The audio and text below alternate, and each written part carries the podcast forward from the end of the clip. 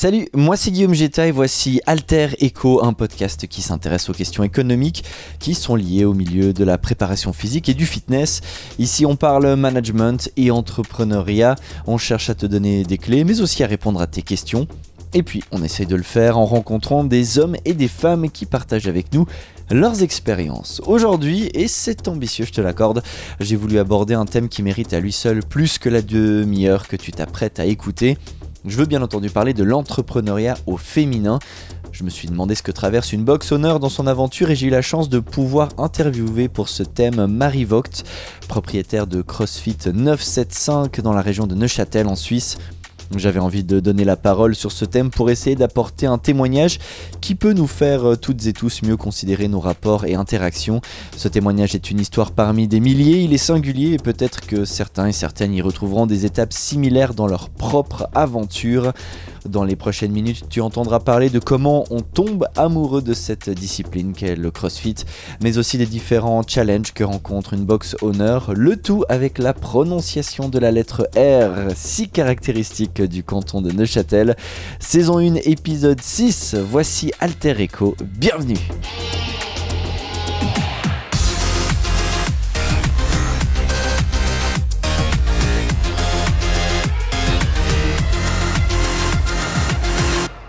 Je suis Marie Vogt, je suis la propriétaire et la head coach de CrossFit 975. J'ai 34 ans. Et mon premier métier, euh, à la base, ben, je suis serveuse. Enfin, j'ai fait beaucoup d'années de service. Et euh, ensuite, j'ai fait un bachelor en travail social. Donc, je suis éducatrice spécialisée. Puis, euh, j'ai trouvé ma passion au détour d'un voyage en Angleterre. Et voilà, j'ai fait de ma passion mon travail. Comment t'es passé de service à bachelor en social? Quelque part, c'est un peu les métiers qui sont proches parce qu'on fait du social quand les gens sont bourrés au bar, non Ou- Oui, on peut dire ça comme ça. Je pense que fondamentalement, ce que j'aime, c'est du service à la personne. Et, et j'aime, j'aime avoir l'impression que, que par un sourire, par euh, un café, par euh, un regard bienveillant, un, un bricolage, un lever d'un enfant, peut-être euh, avec une chanson ou une tartine ou peu importe, j'ai l'impression d'avoir fait quelque chose de bien, autre que peut-être travailler devant un ordinateur ou quoi. Après, voilà, c'est. En tout cas, c'est ma vision de, de, de ce pourquoi je suis sur cette planète Tu trouves ça dans le crossfit? Tous les jours et encore plus que jamais. Euh, la reconnaissance est différente parce que forcément que il y a cette notion aussi d'abonnement. Je paye une prestation pour donc du coup C'est un service. voilà, c'est un service euh, euh, qui n'est pas forcément le cas dans l'éducation parce que tu prends soin de personnes et notamment d'enfants, d'adolescents.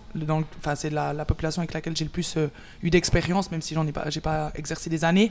Mais mais il y avait un peu plus de reconnaissance de la part des jeunes qui, a posteriori, te disent ah merci pour tout ce qu'on tu nous as fait vivre, les marches, les, les découvertes, les jeux, les etc. Jouer dans la neige, etc.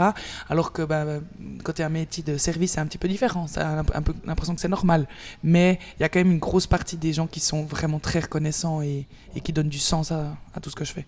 Ouais, c'est un métier dans lequel on est tellement proche des gens que finalement on a beaucoup de retours. Exact. CrossFit 975. Pourquoi 975 Je demande quand même toujours aux gens qui ont un CrossFit pourquoi ce nom? Euh, je voulais appeler ma box CrossFit Neuchâtel. Et puis euh, forcément que ça a été refusé. Je ne sais pas du tout pourquoi, parce qu'on n'a pas les explications quand on demande euh, lors de l'affiliation. C'est drôle de voir que certaines villes sont refusées, d'autres pas. Ben- Moi, ça a été accepté. Oh, Euh, donc c'est in- incompréhensible. Aucune idée. Et quelqu'un que j'ai rencontré au détour d'un- d'une formation avant que j'aille ma box en Belgique avait sa box qui s'appelait CrossFit 974. Et ça m'a direct tilté. Et euh, lui, il m'a beaucoup soutenu dans tout le parcours d'affiliation qui n'a pas été euh, tout simple, tout simple. Il ne me connaissait pas. On s'est rencontrés, on a passé un week-end, deux jours ensemble en Belgique. Il a été très bienveillant avec moi et il m'a toujours vraiment soutenu en, trouvant les mots, en jugeant pas. Alors qu'il habite à La Réunion, moi j'habite à Neuchâtel et, et voilà, c'était un petit clin d'œil pour lui. Puis après, ça avait du sens parce que le 5 octobre, c'est ma date de naissance et le 7 du 9, c'est la première fois que j'ai fait un WOD de ma vie en Angleterre et du coup, ben voilà, ça fait un combo, c'est un double mix. Mais vu que l'histoire est longue, euh, voilà, je, je la raccourcis parfois. Bah, en fait, c'est que des chiffres qui ont un sens pour toi. exact, exact, En quelques mots, l'histoire de CrossFit 975, ça a commencé dans quoi? Ça ressemble à quoi aujourd'hui? Parce qu'il y a quand même une, une petite progression Euh, un, un petit peu, un petit peu. Ça allait petit, euh, petit, enfin, petit à petit. À aucun moment j'aurais pensé que j'allais avoir un jour une box de 500 mètres carrés, puisque j'ai commencé. Donc je, je faisais du fitness, mais vite en mode genre vraiment touriste parce que j'aimais pas du tout le, ça me correspondait pas du tout en termes d'ambiance. Moi j'aimais rire et du coup j'aimais pas les chorés, j'aimais pas ce qui était cadran, j'aimais pas euh, euh, les miroirs. Enfin voilà. Euh, et du coup ben j'étais à la recherche d'autres choses. Puis je suis allé apprendre l'anglais et j'ai découvert le CrossFit en Angleterre. J'ai commencé à deux watts par semaine comme tout le monde. J'avais des courbatures du futur où je pouvais pas me rouler dans mon lit comme tout le monde. Et puis après, j'ai augmenté mon volume d'entraînement. Euh, J'avais que trois mois pour prendre le maximum de ce que je venais de découvrir parce que dès les la première semaine, j'ai commencé un business plan. J'étais un peu là, non mais il faut que je fasse quelque chose de ça, je sais pas, même si ça sera dans une bas de cave, j'en sais rien, mais je surkiffe ce que j'ai vécu et je surkiffe ce qu'on m'a apporté. C'était pas juste du sport, c'était. J'ai eu l'impression à chaque fois que j'allais m'entraîner qu'on me voyait. Je pouvais passer ma journée à ce que les gens me disent un peu bonjour dans la rue, mais on en a rien à foutre. Tandis que là, j'allais et j'avais l'impression d'exister vraiment. En tant qu'individu, en tant que, enfin, le- les coachs, après, je me suis dit, c'est passé Brighton et c'est c'est CrossFit Connect et c'est comme ça là-bas. Euh, mais peut-être que moi, je peux amener ça ici, à Neuch, à Neuchâtel. Et du coup, on m'a prêté des locaux. euh, en parallèle, bah, j'ai retrouvé un, emploi dans mon domaine, qu'est l'éducation. Et puis, en parallèle, on m'a prêté des locaux euh, qui étaient euh, à l'abandon d'une nana qui payait un loyer qui, était encore bonne pour quelques années. Puis du coup, elle m'a dit, mais écoute, je te file 15 mètres carrés, tu viens, tu viens prendre la place là, tu m'entraînes de temps en temps, puis tu me files 200 balles. Puis du coup, j'ai commencé comme ça. Du coup, on était deux, puis après trois, puis après quatre, puis 15 mètres carrés, au bout d'un moment, ça devenait trop petit. Du Ouais, coup, ça va vite. oui, euh, voilà, c'est ça. Et puis euh, j'ai investi dans mes premières kettlebells, euh, mes premières barres, mes premiers poids, euh, euh, tout moche, tout euh, voilà. Et euh, du coup, ça a gentiment, j'ai grignoté de la place. Après, elle m'a fait 80 mètres carrés. Puis après, j'ai repris tous les locaux, donc 180 mètres carrés. Je faisais payer aux gens genre quelque chose comme 40 balles par mois. On était 25 potes. Et du coup, ça me payait juste le loyer, et puis encore peut-être rachat d'un ou deux poids. Et puis euh, ben, à un moment donné, j'ai reçu un courrier, genre euh, salut, bye bye, il faut quitter les locaux parce qu'on refait l'usine et on n'était pas les voisins les plus appréciés du bâtiment. Donc c'était un peu la bonne excuse. Et puis du coup, ben voilà, il a fallu se poser la question bon, ben je fais quoi? Est-ce que vraiment j'ai vraiment envie d'aller? Parce qu'entre temps, il y avait une ou deux box qui s'étaient affiliées. Euh, moi, j'étais, je tiens à dire, je faisais aucune pub, pas d'affiliation. J'étais vraiment genre en mode black box, mais zéro. C'est Enfin, quelle période là? Euh, 2000. Du coup, ça fait 2014, 2014. Ça fait, euh, je me suis fait bah, virer des locaux fin 2014, je pense. Voilà. Et du coup, euh, là, euh, donc je continuais dans l'éducation et en juillet, en... j'ai visité plusieurs locaux. Puis ça, je pense qu'on y viendra après dans la suite du podcast. Euh, et j'ai trouvé les locaux où je suis maintenant. J'en avais 280 au début, 280 mètres carrés, carrés, pardon. Mars 2015, j'ai ouvert. J'ai quitté l'éducation en juillet 2015 pour me consacrer à 100% à ma boxe. Je vivais chez mes parents euh, à 28 ans. Et voilà. Puis du coup, j'ai fait un premier agrandissement euh, où je suis passé à 322 mètres carrés en restant au premier étage avec un changement d'identité visuelle. J'aurais jamais cru. Quand j'ai, déménagé, je suis passé de, Saint-Aubin, qui est un petit village, euh, voilà, à Cressier, qui est beaucoup plus loin, à 20 minutes. Ben, mes 25 adhérents m'ont suivi. Et du coup, ça m'a permis de payer mon loyer le premier mois. Et du coup, c'était genre juste magique ce qui était en train de se passer parce que je me disais, alors sans parler de salaire ou quoi pour moi, j'étais un peu là, mais en fait, en fait, je vais pouvoir grandir. Et toujours dans le but non pas de devenir riche et célèbre, mais juste de pouvoir payer mes charges et toucher le plus grand nombre de personnes par la magie du concept CrossFit. Et voilà. Et du coup, euh, bah, depuis euh, 322, en août l'année passée, j'ai eu la très très bonne idée, euh, en entre-deux Covid, de déménager. Et du coup, j'ai- réinvesti pour euh, passer au rez-de-chaussée. Et du coup, maintenant, j'ai une salle qui fait 500 mètres carrés. Enfin, j'ai deux box avec deux espaces. Ce qui fait que ça me sauve un peu euh, en ce moment. Mais, euh, mais voilà, du coup, j'ai des, des bons projets qui vont arriver devant. Voilà. Bon, de belles choses qui arrivent, ça Oui. c'est plutôt positif. Un, la raison pour laquelle j'avais envie euh, de réaliser ce, ce podcast avec toi, c'est parce que tu entreprends plein de choses et tu y vas en testant beaucoup beaucoup de choses. Et l'idée c'était de travailler un peu sur cette idée de- d'entrepreneuriat au féminin. Pour commencer, s'il devait y avoir un mot qui résume pour toi le fait d'être entrepreneuse, ça serait lequel? Oh un mot. J'irais du courage.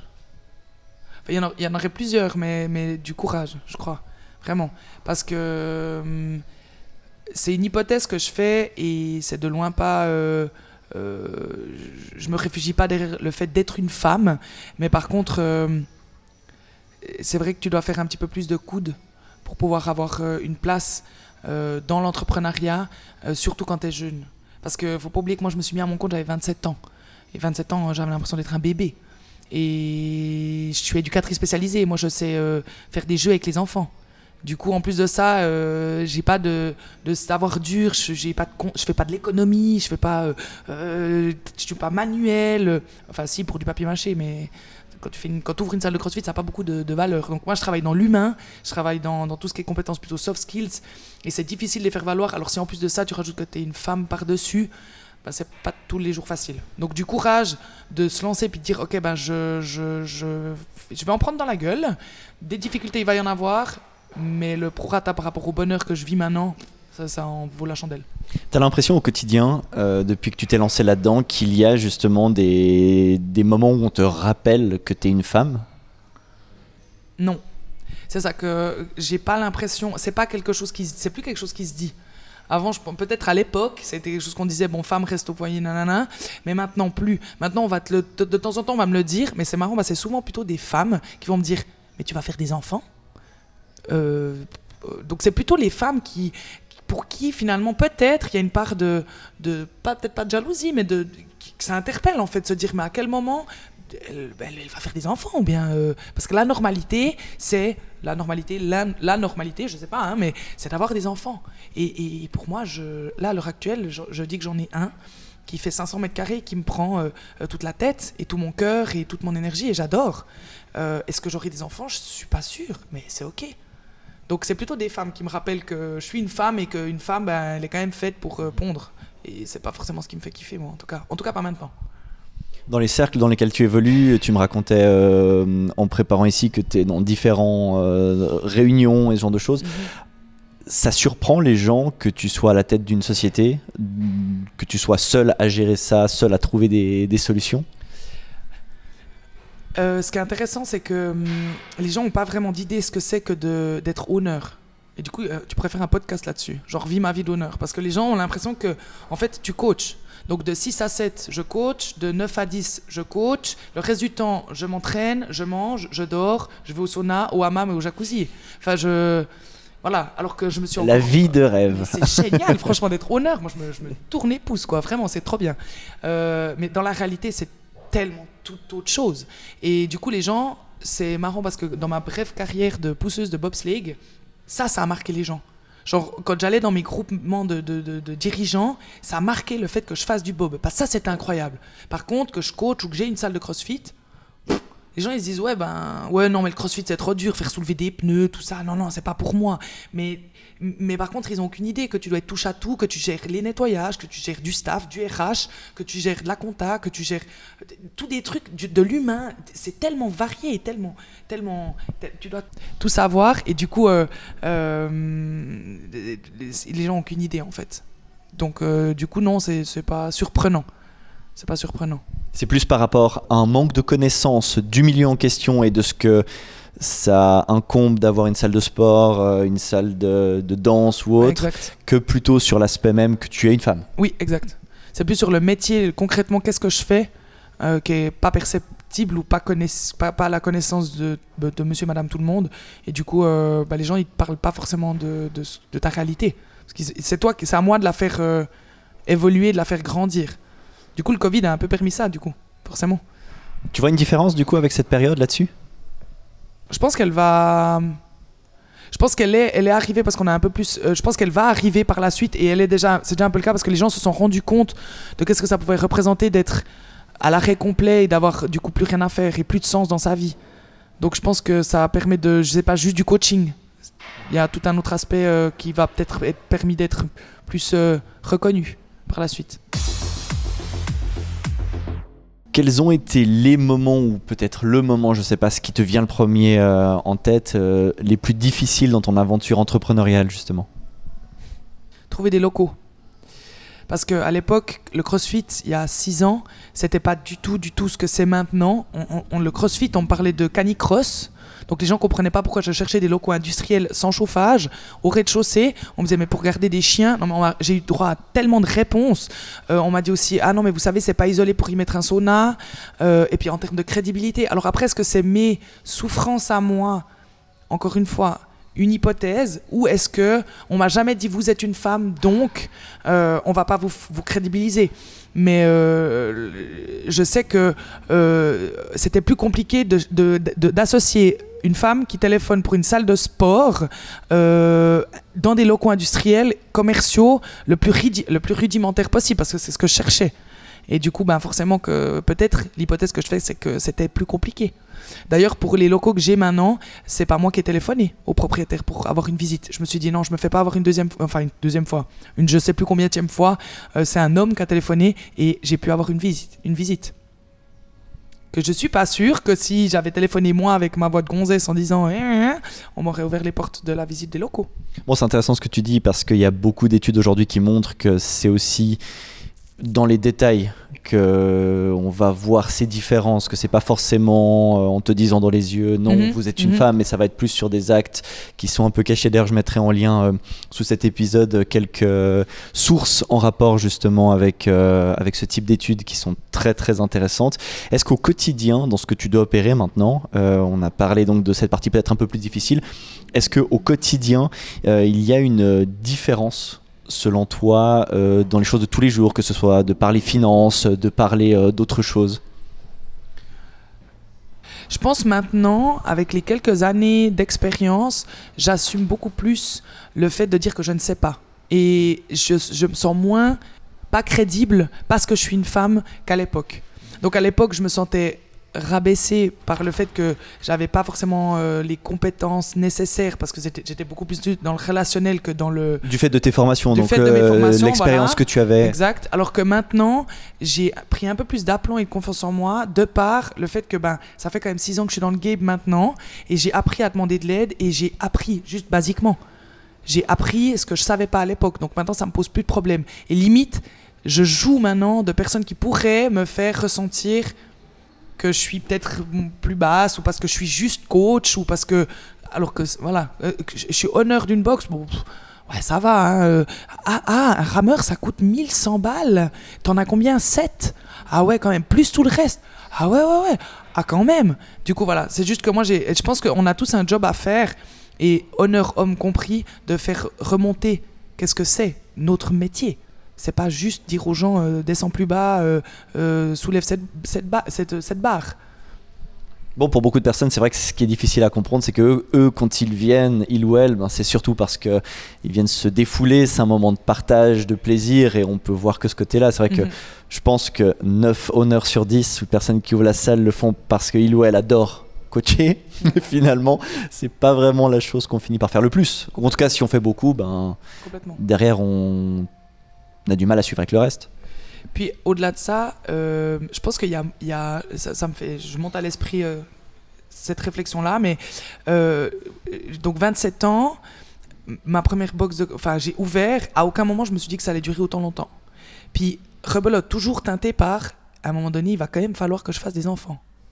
Et encore maintenant, je me dis, si j'ai des enfants, je pourrais pas mener la vie que je mène parce que j'aurais pas le temps et, j'ai trop de charge mentale à l'heure actuelle pour pouvoir pleinement être une maman à l'image que ce que moi j'ai eu. J'ai eu la chance d'avoir une mère qui était très présente et qui était au foyer, etc. Et, et, c'est pas tout ce que je kiffe en fait. Et du coup, ben, finalement, je, je pense que ça m'a freiné à l'époque dans mon ambition parce que je me disais, il y a un moment donné, il faudrait que je fasse des gosses, quoi. Tu sens la pression genre au, donc au quotidien un peu sur cet aspect plutôt genre euh, bah, Marie a toujours pas d'enfant. Moi maintenant parce que maintenant c'est même pas la peine de m'en parler, je te mets mon poing dans le visage. Non non j'exagère mais les gens je crois qu'ils ont compris gentiment que j'ai pas l'intention de m'arrêter et du coup euh, avec ou sans enfant a priori je sais pas mais j'ai pas l'intention de m'arrêter là. Donc euh, du coup ce qui n'était pas le cas avant. Avant je me disais vraiment genre il y a un moment donné où ça devrait s'arrêter parce qu'il faudrait que je fasse des enfants. Ah donc toi à un moment donné c'était un je croyais. peut-être un projet ou en tout cas. Mais parce que fallait. Ouais donc plus parce que c'est dans la structure du modèle que l'on ah vit ici. ah tu sais moi à ton âge j'avais déjà trois gamins. Ok tant mieux. Mais à l'époque ça m'aurait fait un peu de ah ouais t'as raison peut-être qu'à un moment donné il faudrait que j'y pense. Alors que là maintenant euh, on verra. C'est hyper intéressant justement d'aborder ce, ce, point de vue là qui est pas forcément celui qu'on a, qu'on a en tête. Puis comme tu dis euh, un enfant en ce moment, ça te coûte d'ailleurs aussi cher et ça t'empêche autant de dormir. Euh, pas loin, ouais. Pas loin, surtout ma tête. Mais oui, effectivement. Au niveau du coaching, Euh, c'est une partie où parfois, dans certains cas de figure, on peut retrouver des, des guerres d'ego. Ça peut être pour certains clients ou certaines clientes euh, pas toujours évident d'être face à d'autres personnes. Est-ce que toi, au niveau du coaching, tu as vu aussi une différence là-dedans, dans cette manière de peut-être qu'on accorde plus de confiance à un homme par rapport à une femme ou pas spécialement alors j'ai toujours plutôt cherché à avoir le verre euh, euh, plutôt euh, plus plein que vide. Du coup, je dirais que le fait d'avoir été une femme honneur de boxe, j'ai trois coachs femmes, quatre. On est quatre coachs femmes sur sept, donc on est majoritairement des femmes et j'ai une clientèle majoritairement féminine. Est-ce que ça amène plus d'hommes? Je suis pas sûr, mais en tout cas, j'ai plus de femmes qui s'entraînent chez moi. Du coup, le point positif, c'est que ben voilà, c'est qu'une femme, elle est peut-être, ben, c'est plus facile d'accès, peut-être qu'effectivement elle est plus empathique avec toute la gêne que ça, que ça, que, qu'il peut y avoir, avec euh, peut-être des, difficultés au niveau du périnée, de force dans le haut du corps ou des choses comme ça. Euh, en termes de crédibilité avec les hommes, je pense qu'il y a un moment donné où c'est ben, toujours des histoires d'ego. Euh, je suis pas sûr que femme, homme, euh, ça soit forcément. Oui, il y a une, petite partie, mais il y a aussi comment te rendre crédible quand tu dois enseigner des mouvements que tu ne passes pas toi-même ou des charges que tu as l'impression que de ce point de vue-là, c'est plus compliqué peut-être d'être une femme, c'est ça que tu dis? Ouais. Parce que si en plus, ça, fait partie du, du, de, je pense, d'une difficulté. Enfin, de, oui, bien sûr. Mais, c'est une petite majorité parce que ça va être forcément des personnes qui, qui ont envie d'aller encore un petit peu plus loin, qui se disent que quelqu'un qui va venir te donner des conseils sur comment faire un bar muscle up, non seulement tu es une femme, mais en plus de ça, tu les passes pas forcément. Je pense que le cumul des deux te rajoute un petit peu plus de, de, de, discrédit, euh, alors que fondamentalement, je me sens pas moins. Euh, moins euh, compétente parce que j'arrive pas à te montrer le mouvement. Peut-être qu'en termes de coaching, c'est un peu moins qualitatif, c'est clair, mais quoique je suis pas sûr que tu montes des barres muscle up à froid le matin à 6 heures quand le skills du jour c'est des barres muscle up. Je sais pas, mais voilà. Mais, surtout que pas forcément les personnes qui les passent ou qui passent des mouvements compliqués sont pas forcément les personnes toujours mhm. les plus à même de les expliquer. Euh, exactement. Et en plus, ce que je rajouterais, c'est que il, effectivement, pour une quand on a eu des préparations euh, sportives de foot ou rugby ou des choses comme ça, ça parfois, mais c'est plutôt, je pense, je, je, je fais un peu psychanalyse. Là, c'était des, des, groupes collectifs qui venaient faire leur préparation chez toi, mais des groupes mixtes ou des groupes. Que des hommes. Que des hommes. Que des hommes. Alors, tu as déjà souvent le capitaine d'équipe qui est là. Du coup, forcément, la ref en matière de prépa, souvent, bah, c'est lui. Du coup, bah, toi, tu vas donner une, explication, etc. Puis souvent, ce que j'observais, c'est on se retourne, on regarde le capitaine, le capitaine valide, ok, on peut y aller. Mais du coup, bah, toi, en tant que coach, femme, peut-être, c'est l'hypothèse que je fais, bah, du coup, il te faut une validation de la part du capitaine d'équipe, parce que c'est lui le boss. Est-ce que ça serait une femme? Je sais pas. Peut-être que ça marcherait aussi. J'en sais rien. Voilà, c'est ce que j'ai eu l'impression de ressentir. Et puis la, euh, la deuxième des choses, c'est l'hypothèse que je fais, c'est est-ce qu'il y a un rapport un peu à l'autorité féminine? Qui dit autorité féminine dit aussi ben, rapport avec la mère, peut-être la sœur. Et du coup, pour certains hommes, ça je sais que j'ai eu des personnes qui étaient là, mais c'est pas ok en fait euh, de recevoir des ordres de la part d'une femme. Et vu qu'avec mon tempérament, je suis quelqu'un qui cadre, euh, j'ai appris aussi hein, à coacher, euh, d'être un peu plus douce aussi dans mon coaching avec toutes ces, après toutes ces années. Mais, je m'adapte aussi. Mais c'est clair que moi, je cadre mes classes parce que j'ai, parce que j'ai envie que les gens ils aillent dans le bon sens. Et du coup, bah, pour certaines personnes qui ont de la peine avec l'autorité féminine, ben, du coup, c'est des fois un petit peu plus compliqué. Il faut un petit peu faire à nouveau du coude euh, pour, que, pour, ça, pour que ça rentre. Et ça plaît à certaines personnes, les personnes restent. Si ça plaît pas, ben, il y a assez de box pour assez de personnes. Donc, euh, du coup, tu donnes des cours privés? Très peu. Parce que c'est pas tellement. Euh, moi, je pars du principe que le CrossFit étant adapté pour tout le monde, tout le monde peut rentrer dans mes classes. Et les coachs, toute l'équipe est formée pour euh, s'adapter et fondamentalement fonctionner avec quelqu'un qui est complètement déconditionné ou quelqu'un qui est avec un niveau euh, des games ou pas, euh, ou quelqu'un qui carrément il lui manque un membre. C'est déjà eu arrivé et encore maintenant on a des incapacités en tout genre, des blessures en tout genre et on fait avec et ça va très bien. Je te demandais ça par rapport justement au fait de voir s'il y avait eu demande un peu bizarre du genre ah bah non moi j'aimerais que mon coach en, en prenant contact avec toi j'aimerais prendre des cours privés mais j'aimerais que mon coach soit un homme ou je sais pas si tu avais déjà euh, fait face à ce type de situation. Euh, non. Non. J'ai demandé moi si la personne préférait un homme ou une femme J'ai eu pour des personnes qui avaient peut-être beaucoup d'embonpoint ou, ou des personnes qui étaient euh, qui avaient des volontés de s'améliorer plus plus ou des choses comme ça. Euh, mais non, j'ai jamais eu la réponse de dire ah non mais je préférerais avoir X comme coach ou Y comme coach. C'est jamais arrivé. Est-ce que c'était pas honnête? Je sais pas. C'est c'est tes choix, c'est tes choix. Et puis, euh, vu où tu te situes, je pense que ça montre que pour l'instant, ça se passe pas trop mal. Non. Il y a une question que j'aime beaucoup poser aux intervenants et intervenantes euh, dans ce podcast, c'est est-ce qu'il y a une leçon managériale quelque chose euh, qui, te, qui te reste à l'heure actuelle des différentes expériences que tu as pu avoir? Pas forcément euh, du CrossFit, ça peut être des mentors aussi, peu importe, mais est-ce qu'il y a une chose qui est importante pour toi déjà à transmettre, à donner comme information aux auditeurs et auditrices, et puis qui t'a marqué, qui peut-être aujourd'hui t'influence au quotidien dans ton management? Je pense que trop de fierté tue la fierté. J'ai essayé de trop tard de, enfin j'ai appris tardivement à demander de l'aide.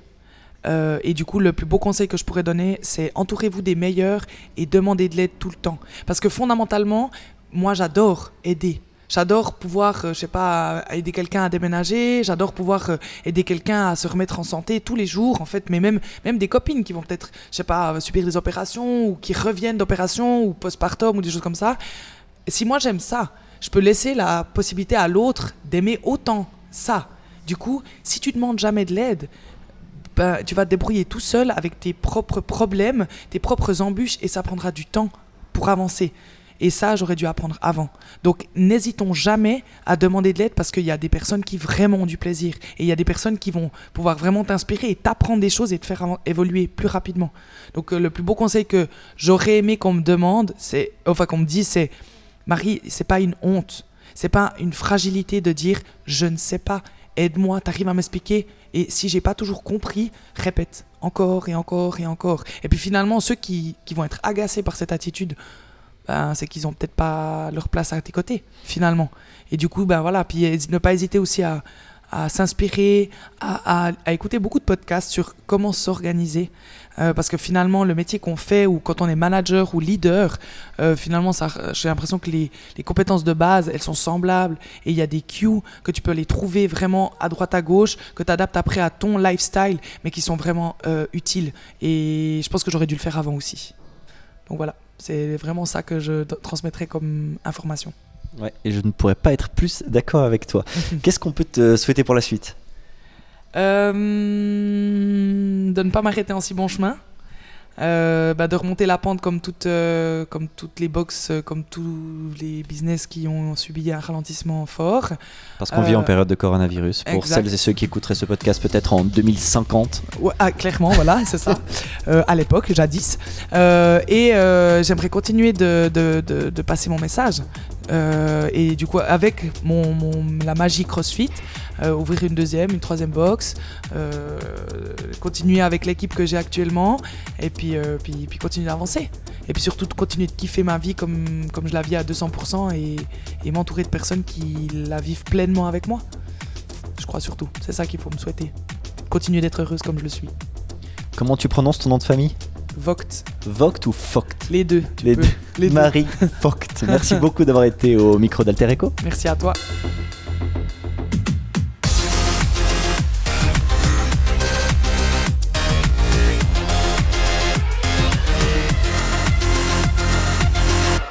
Merci beaucoup d'avoir écouté Alter Echo. Tu peux me retrouver sur Instagram, bien sûr. N'hésite pas à me dire ce que tu penses de ces épisodes, mais aussi à me dire ce que tu souhaiterais entendre, les pistes à explorer et puis les questions managériales essentielles à tes yeux. Surtout, abonne-toi pour ne rater aucun épisode. Tu peux d'ailleurs hein, soutenir ce projet en le partageant avec tes proches, ainsi que sur les réseaux sociaux. On se voit tout bientôt. Merci beaucoup pour ta fidélité. C'était Alter Echo. Salut